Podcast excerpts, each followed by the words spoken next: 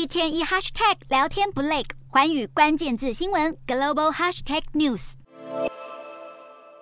美国联准会主席鲍尔在央行年会发表演说前夕，联准会官员释出鹰派讯号，预告有可能进一步升级。市场方面，投资人情绪乌云密布，即便 AI 巨兽辉达财测惊艳，也难以挽救科技股涨势，稍纵即逝。美股四大指数全数大跌，道琼指数重挫三百七十三点五六点，收三万四千零九十九点四二点；纳斯达克暴跌两百五十七点零六点，收一万三千四百六十三点九七点；标普五百下滑五十九点七零点。点收四千三百七十六点三一点，非半指数大跌一百二十点七一点，收三千四百八十一点三零点。欧洲股市方面，投资人把焦点转移到全球央行年会，并预估先前对暂停升级的期望可能即将破灭。欧洲三大股市多数收跌，英国股市小涨十三点一零点，收七千三百三十三点六三点；德国股市重挫一百零六点九二点，收一万五千六百二十一点四九点；法国股市下跌三十二点一六点，收七千两百一十四点四六点。